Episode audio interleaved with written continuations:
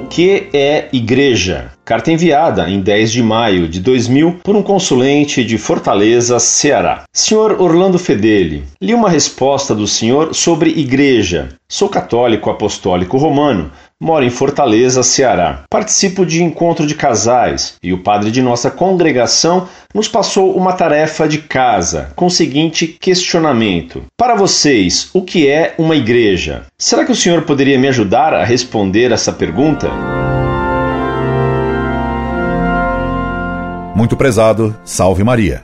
Em primeiro lugar, a pergunta do seu vigário já está errada. A igreja é como Cristo a instituiu. Nossa opinião sobre o que ela é e mesmo a opinião do padre, nada muda o que ela é. A pergunta de seu vigário é paralela a esta.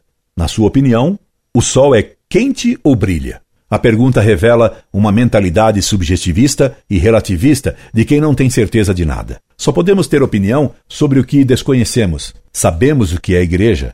Ela é uma instituição divina e humana, fundada por nosso Senhor Jesus Cristo sobre a autoridade de Pedro e de seus sucessores. Ela é divina porque Cristo é a sua cabeça, e é humana porque os católicos, isto é, os que foram batizados, creem em tudo que a igreja ensina, obedecem ao Papa, sucessor de Pedro, como vigário de Cristo, e aceitam seus sacramentos, são os seus membros.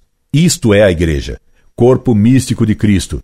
Quem está na igreja pode se salvar, quem está fora dela não se pode salvar, pois, como ensinou o quarto concílio de Latrão, fora da igreja não há salvação. Não temos direito de ter opinião sobre o que é a igreja. Devemos aceitá-la tal qual Cristo a estabeleceu. Se alguém não aceitar a igreja como Cristo fundou-a, ele deixa de ser católico.